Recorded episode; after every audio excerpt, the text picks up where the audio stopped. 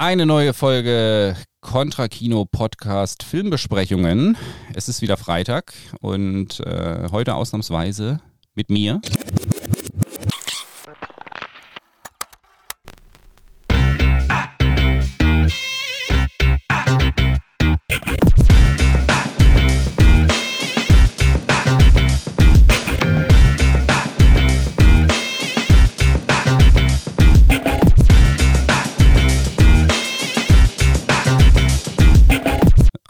Dem Platz von Ron und Wer bist Andreas. denn Ja, genau. Ron ist im Urlaub, deswegen müssen wir beide das heute rocken, Tim und Andreas. Und äh, falls es hier ja äh, nicht so absolut professionell läuft wie sonst, bitte ähm, entschuldigt dies. Äh, wir müssen uns hier ein bisschen Ja, eingrooven. ich glaube, Ron ist gerade irgendwie für Plastic Surgery in Marokko. Mhm. Ähm, ich meine, gut, das hilft jetzt den Podcast-Hörern nix, Ja. aber Aber wir geben unser Bestes und versuchen hier äh, diese Lücke zu füllen. Ich gebe mein Bestes, Andreas gibt sein Bestes und wir haben vor allem einen tollen Film im Programm. Dirty God aus dem Jahr 2019, eine Koproduktion aus UK, den Niederlanden, Irland und Belgien und es ist gewissermaßen das englischsprachige Debüt der Regisseurin Sascha Polak, die man äh, im größeren Rahmen als Regisseurin kennt der Hannah-Serie auf Amazon Prime. ah, ich kenne nur die, den, den Film noch hier mit Saoirse Ronan. Aber Ja, ich habe die, Serie, ich hab die Serie empfehlen? tatsächlich geguckt und äh, ich will jetzt nicht sagen, ob es ein Guilty Pleasure ist, aber ich konnte mit diesen äh, so. There is no äh, guilty pleasure. Ich wollte dirty pleasure jetzt schon sagen. There is no guilty pleasure, just pleasure. ja.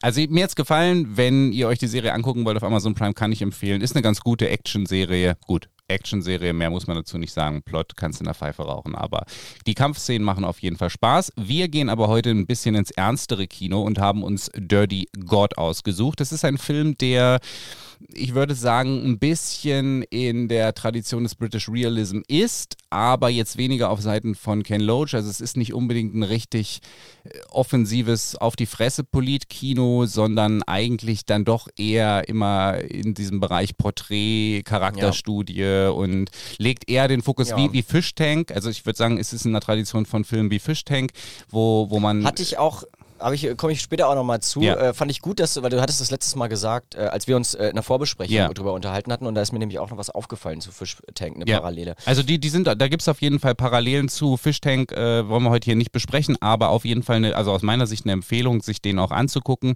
Und äh, in dieser Tradition würde ich sagen, steht der Film. Ich würde in dieser Besprechung äh, den ganz gerne trennen in zwei Teile, nämlich äh, es gibt hier einmal den Film an sich und den Plot, den wir besprechen können, und es gibt noch die Performance der Hauptdarstellerin Vicky Knight. Und die finde ich tatsächlich ist nochmal gesondert erwähnenswert, weil das eine, ja, finde ich, sehr herausragende ähm, Performance ist. Und es gibt auch eine, viele krasse Hintergrundgeschichten zu der Figur. Man ähm, ja, muss auf jeden Fall ihre Hintergrundgeschichte ein bisschen mit erwähnen. Das werden wir später auch machen. Und dann kommen wir jetzt als allererstes mal äh, zum Plot von äh, Dirty God. Ähm, und im Endeffekt ist es eine Geschichte, die eine junge Frau dabei begleitet, wie sie nach einer Säureattacke durch ihren Ex-Freund, mit dem sie auch ein gemeinsames Kind hat, sich wieder zurück in das Leben kämpft. Äh, und zwar muss man auch sagen, es ist eine sehr junge Figur noch. Also ich Ja, Anfang 20. Genau, Anfang 20, vielleicht sogar noch ein bisschen jünger. Ist auf jeden Fall eine sehr junge Mutter und ist in so einer Zeit, wo man noch sehr viel feiern geht, wo man äh, eigentlich noch so das Leben absolut genießen will, wo ja das Kind an sich schon ein Konflikt ist, wenn man so eine junge Mutter ist. Aber jetzt äh, haben wir eben eine extrem entstellte Figur, eine, eine sehr entstellte Frauenfigur, die damit zu kämpfen hat, dass sie schon ganz am Anfang von ihrem eigenen Kind nicht, also als bedrohlich wahrgenommen wird mit der neuen Optik, dass sie äh, nicht mehr in der Lage ist, auf Partys angesprochen zu werden. Sie verliert quasi die Schönheit, die sie am Anfang gehabt hat und ja, muss quasi von ganz von vorne anfangen und wird in diesem Verlauf des Films durch die Ablehnung, die sie erfährt und diese Türen, die zu sind, durch ihre Entstellung eigentlich auch immer verzweifelter und kriegt dann am Ende aber den Turn hin. Ja, ich fand ich fand's ganz ähm, schön im Film, dass ähm, es gibt zwar am Rande, was du auch sagst mit dem Kind, dass äh, sie beschreibt eine Geschichte, wie das Kind sie als Monster bezeichnet. Wir sehen die Szene selber nicht, aber sie beschreibt das Ja. äh, gegenüber einer Mitarbeiterin, äh, also einer Kollegin. Ähm, Sie arbeitet in einem Callcenter, muss man da. Genau, also man hat diese Working-Class-Thematik so drin und Ja. auch wie sie wohnt. Also es spielt in Südlondon, habe ich nochmal nachgeschaut. Ähm, aber eigentlich geht es gar nicht so sehr darum, was andere Leute über sie denken, sondern eigentlich das Selbstbildnis. Was, Mhm. Also es, das meiste kommt wirklich daraus, wie sie sich selbst sieht. Ja. Daher kommt eigentlich die, das große, äh, ja, das große Leiden von dieser Figur. Genau, und das ist äh, auch etwas, wo ich sage, weshalb ich nicht finde, dass dieser Film im Rahmen von British Realism in der Tradition von Politfilmen wie von Ken Loach zum Beispiel steht. Denn es geht hier eigentlich eher auf so einer Metaebene, fand ich, um die Verhandlung, was passiert, wenn du, und das ist ein, um hier den, den Bezug zu Kontrakino und unserer, wie man ja ehrlich sagen kann, linkspolitischen Agenda so ein bisschen herzustellen, es geht ja immer in unserer heutigen Gesellschaft darum, was du für ein Kapital hast. Und das Kapital kann entweder in Form von Geld existieren, dann brauchst du keine Schönheit. Aber wenn du in der Unterschicht bist und kein Geld hast, dann ist dein Kapital dein Äußeres. Und sie ist ja eine sehr hübsche Frau. Sie hat also Kapital besessen und hat jetzt nach dieser Säureattacke dieses Kapital verloren. Und wie ausgegrenzt man dann ist, das zeigt dieser Film, finde ich, sehr beeindruckend. Also wie man, man spürt diese, diese krasse Einsamkeit, dieses, wie sie anfängt, sich zurückzuziehen, wenn sie dann in, in äh, Online, Chatroulette, Sexaktivitäten verfällt, um irgendwie ihre Lust zu befriedigen, die mit, mit einer, Ja. also in dem Alter, in dem sie ist, natürlich absolut da ist. Nur sie macht die Kamera aus äh, oder sie versteckt sich so im Schatten und so. Ja. Wird dann sogar, das muss man auch sagen, einmal das Video, irgendein Video, was sie versendet, wird dann, geht dann viral, auch also in der jemand, Firma. mit dem sie gechattet hat und Genau. einen ähm, Live-Sex hatte. Genau. Ähm, wird dann später ein Artikel veröffentlicht, wo das Video mit drin ist. Genau, und man sagt quasi so, es ist so in diesem Duktus, äh, hier der- genau, der- Monster. der- Ich glaube, der Titel war ähm, Ugly Girl Thinks She's Beautiful oder Ja. irgendwie sowas in der Art. ja, und das behalten wir mal im Hinterkopf, weil wir kommen nämlich später noch zu der Schauspielerin und zu so ein paar Sachen, die mir in, ihrer, in ihrem Lebenslauf unglaublich aufgestoßen sind, negativ. Ähm, zurück kommen wir nochmal zu, dieser, zu diesem Aspekt, dass da jemand sein optisches Kapital verliert. Und ähm, es ist ja so in dem Film, dass ihre beste Freundin als Figur quasi den Typen datet, den sie eigentlich toll findet. Schon Genau, also der Hintergrund, sie hat ein Kind mit einem Mann, der hat eine Säureattacke auf sie verübt, Ja. weil sie mit einem anderen Mann gesprochen hat. Da lief noch nichts, aber Mhm. das wird später erzählt. Und dieser Typ, den sie da ganz süß fand, aber mit dem nichts passierte, der ist jetzt mit ihrer besten Freundin zusammen. Genau. Und ich äh, finde, dass diese, diese, diese Präsenz dieses Typen, den sie offensichtlich auch nicht aufgeben will, der ist, die ist den gesamten Film überspürbar und für den Plot bedeutet das auch, dass man merkt, dass diese Frau dadurch anfängt, ihr eigenes Schicksal in die Hand zu nehmen, dass sie nicht akzeptieren will, dass sie so entstellt ist, wie sie ist und sie fängt dann an, äh, in eine, ja, über online eine sehr dubiose Anfrage zu stellen an eine Klinik in Marokko, um sich dort quasi wieder herstellen zu lassen, so wie sie vorher einmal gewesen ist. Das ist ihr tiefster Wunsch, wieder so zu werden, wie es vorher einmal war. Und ähm, entgegen des Rats ihrer Ärztin, die auch in der Szene sagt, ey, du bist auf einem guten Weg, aber es wird nicht wieder so wie vorher, versucht Da habe ich tatsächlich ein Zitat hier. Ähm, also, weil ich, ich fand das ganz spannend, dass sie da erzählen auch, da, dass sie immer wieder über die Jahre zu diesen OPs muss, ähm, Ja. weil diese vernarbte Haut spannt und Ja. sich eigentlich zuzieht. Und ähm, sie dann an dem Punkt ist, wo die Ärzte sagen, we really are where we need to be.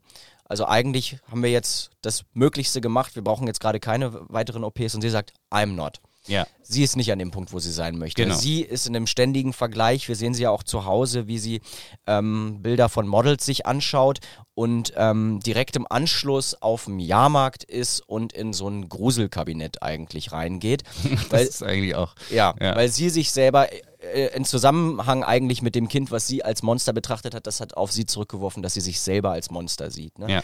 Und diese Haut, die spannt und sie einengt und der Film startet ja auch, dass sie nach der letzten OP so eine transparente Maske beim Schlaf tragen mhm. muss und tatsächlich das auch den Atem einschlägt mhm. und sie dann auch sagt, ich bin wie Darth Vader. Ja, wobei so. mich das Ganze optisch eher an Hannibal Lecter erinnert, finde ich. Ja, vom äh, Design der genau. Maske, ja, aber durch dieses, durch dieses Röchelnde ja. beim Schlaf, ja. Ja.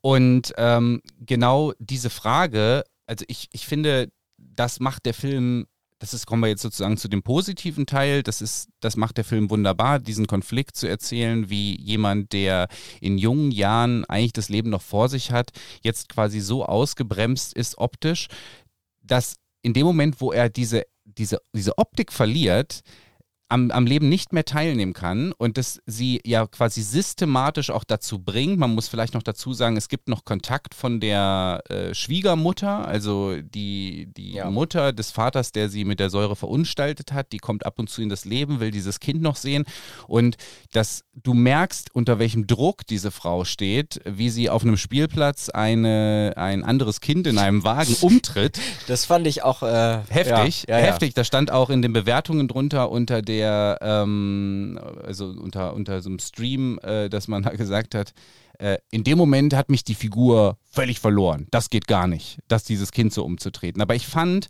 dass. Sie, ich glaube, sie hat den so umgerissen. Also, das äh, war irgendwie ja. ein Kind im Kinderwagen ja. und sie reißt den halt dann einmal so um, dass der umfällt. Und aber man hab, hört nur so das Kind schreien. Hast du die Figur in dem Moment verloren? Ich habe sie nicht nee. verloren, weil ich finde, nee. da, das ist eine große Stärke des Films, dass egal wie schrecklich sie sich verhält, du, du, du kannst diesen Schmerz nachvollziehen, diese Ablehnung, dieses, das Gefühl haben, ich muss zurück. Es gibt keinen Weg nach vorne. So wie ich aussehe, ich muss irgendwie wieder meinen Zustand ja. von vor der Attacke erlangen. Das macht der Film wunderbar.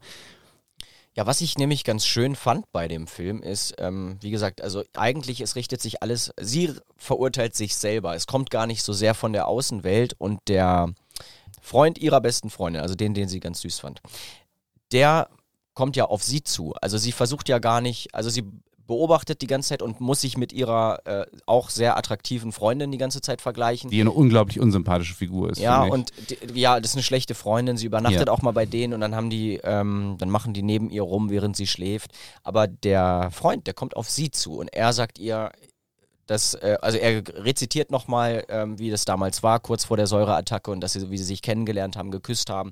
Und dann kommt er später, wenn sie in Marokko sind, nochmal auf sie zu und gesteht ihr ja eigentlich auch seine Liebe, dass er sagt, ich war schon immer in dich verliebt. Und genau. dass das was bedeutet hat. Und da möchte ich auch, äh, weil ich möchte jetzt nicht den Film so spoilern, dass wir sagen, okay, wie geht das die ganze Geschichte ja, ja. in Marokko und so weiter aus. Aber das ist der Punkt, wo man, äh, wo ich gedacht habe, dass dieser Freund zurück in ihr Leben kommt und dass es dann plötzlich einen Menschen gibt, der sie offensichtlich liebt, obwohl sie so entstellt ist. Also mhm. wo Gefühle weiterhin ja. existieren. Das ist ja eigentlich das, was sie zurück ins Leben bringen sollte. Obwohl ich finde, dass der Film, und das ist auch, jetzt kommen wir langsam rüber zur Kritik, katastrophalerweise eigentlich diese Karrieresituation in diesem Callcenter so inszeniert, dass man am Ende das Gefühl kriegen könnte, sie wird dann Mitarbeiterin des Monats irgendwie, ja. dass sie das so zurück, ja, dass sie das ja. zurück ins Leben holt. Es ist natürlich so, dass sie es ein es bisschen ironisch ein bisschen, noch spielt. Es kommt ein bisschen plötzlich tatsächlich. Da gibt es ja. so diesen einen Moment, wo sie wird Mitarbeiterin des Monats und dann bekommt sie dann noch einen anderen Telefonanruf von der Behörde und so. Und das passiert alles ganz plötzlich, obwohl ja. das ein Film ist, der eigentlich sich langsam bewegt, so ein bisschen. Also am Ende, genau. Und auf einmal macht so Klick. Und, und am Ende dachte ich auch, da hat jemand gesagt, so Freunde, wir, wir, sind 90 Minuten, wir dürfen keine Minute überziehen und so und ja. jetzt alles schnell raus und da wird alles so durcheinander geworfen und du hast, und das finde ich tatsächlich ein bisschen schade, du hast diese unglaublich starke Szene in Marokko, wo man weiß, dass diese Figur wieder Hoffnung aufs Leben bekommt mhm.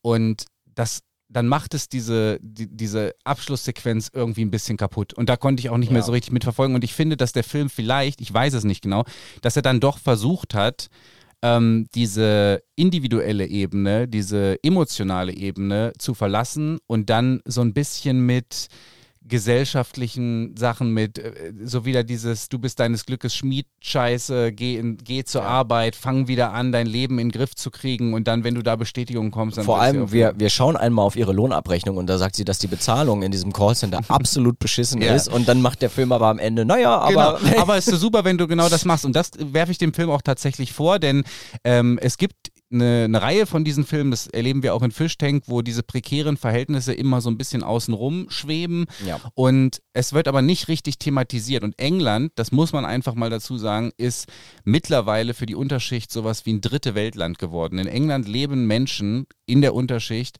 aufgrund des Systems in katastrophalen Verhältnissen. Ja. Und das thematisiert der Film hier ein bisschen zu wenig. Insbesondere, weil ich finde, wie das, was ich eingangs gesagt habe, dieses Spannungsfeld zwischen die, die kein Geld haben, haben das körperliche Kapital. Und wenn du das verlierst, hast du nichts mehr. Da finde ich tatsächlich, dass man das noch ein bisschen besser äh, in dem Film ja. hätte äh, ja, ausschlachten können, sage ich mal, um das zu erzählen. Ja, das finde ich auch da. Also diese ganze Arbeitskampfgeschichte hätte man deutlicher thematisieren können. Auch die Beziehung mit der Mutter, weil da wurden so Sachen angedeutet, aber man ist nicht komplett durchgestiegen. Ja. Ähm, eine Szene, über die ich noch sprechen wollte, ähm, gerade weil du jetzt nochmal Fishtank erwähnt hast, war nämlich der eine Punkt, wo ich dachte, ah, da. Äh, nicht die eigentlichen Lebensverhältnisse, sondern es gibt eine Szene, wo sie sich verschleiert. Mhm. Also im Grunde eine Burka trägt. Ja, die ist eigentlich ganz gut. Ne? Und auf einmal auch in so einen Tanz reinkommt. Ne? Ja. Auf einmal fühlt sie sich so selbstsicher, weil sie sich ein bisschen vor der Aus also sie die Außenwelt abschirmt, aber dann überhaupt an der Außenwelt teilnehmen kann. Ja. Und ähm, rumtanzt und auch fast, ähm, naja, ein bisschen lasziv äh, ja. den, den Typen da anfummelt. Das fand ich auch eine der vielleicht stärksten Szenen im ganzen Film, dass in dem Moment die Burka als eine Befreiung inszeniert wird. Ja. Ne? Und das ist natürlich tatsächlich, ich sag mal, müsste man in einer anderen Sendung vielleicht mal thematisieren, aber das war ein, ein, ein, ein sehr neuer Ansatz, ja. den ich in dem Moment ja, äh, da mal im Kino gesehen habe, wo ich wirklich sage, ich sage manchmal so Filme, wenn sie ein, zwei gute Szenen haben, sind sie schon, schon nicht mehr verschenkt so. Und das war auf jeden Fall eine, wo man sagt, okay, das, da habe ich mal was Neues gesehen. Ja. Ich finde, sie sehr, spielt das sehr auch, originell. Sie spielt das ja. auch so süß, wenn sie ihre Mutter dann, also wenn sie dann da reinkommt. Das ist auch herrlich. und dann einfach in dieser Burka, da steht, die Mutter kriegt einen Herzinfarkt und dann taucht sie da unter dem äh, Laken wieder so auf. Das ist tatsächlich sehr niedlich gemacht. Und damit möchte ich auch überleiten zum äh, zweiten Teil, den wir noch haben, nämlich zur Performance von Vicky Knight, äh, die dort hier ihr Debüt spielt und die das, wie ich finde, wirklich herausragend macht. Äh, man muss dazu sagen, Vicky Knight trägt keine Spezialmaske oder so, sondern sie ist tatsächlich so entstellt. Vicky Knight ist, ähm, hat einen, einen, Brand in einem Pub überlebt, bei dem ihre beiden Brüder ja, gestorben sind. Genau, und von, hat, von ihrem Onkel. Genau, und 33 Prozent ihres Körpers sind schwerst entstellt und verbrannt.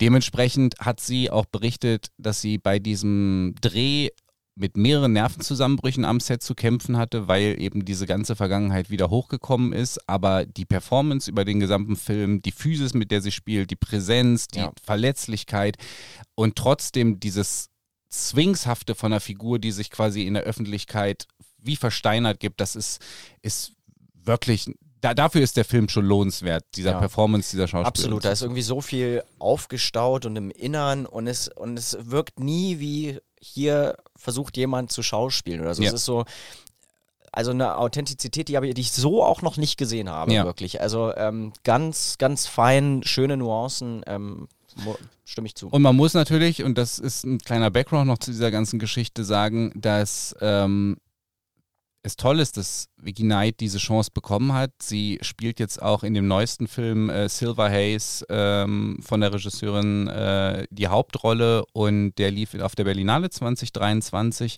Vielleicht besprechen wir ihn auch nochmal, müssen wir mal sehen. Ich habe ihn noch nicht geschaut.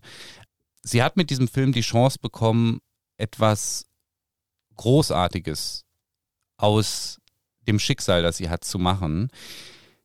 Davor hat sie in ihrer Karriere, und da muss man ehrlich sagen, hier zeigt sich wieder die Perversion unserer westlichen Mediengesellschaft, sage ich mal vorsichtig, ähm, versucht über Wasser zu halten, indem sie an Dating-Formaten im Trash-TV teilgenommen hat.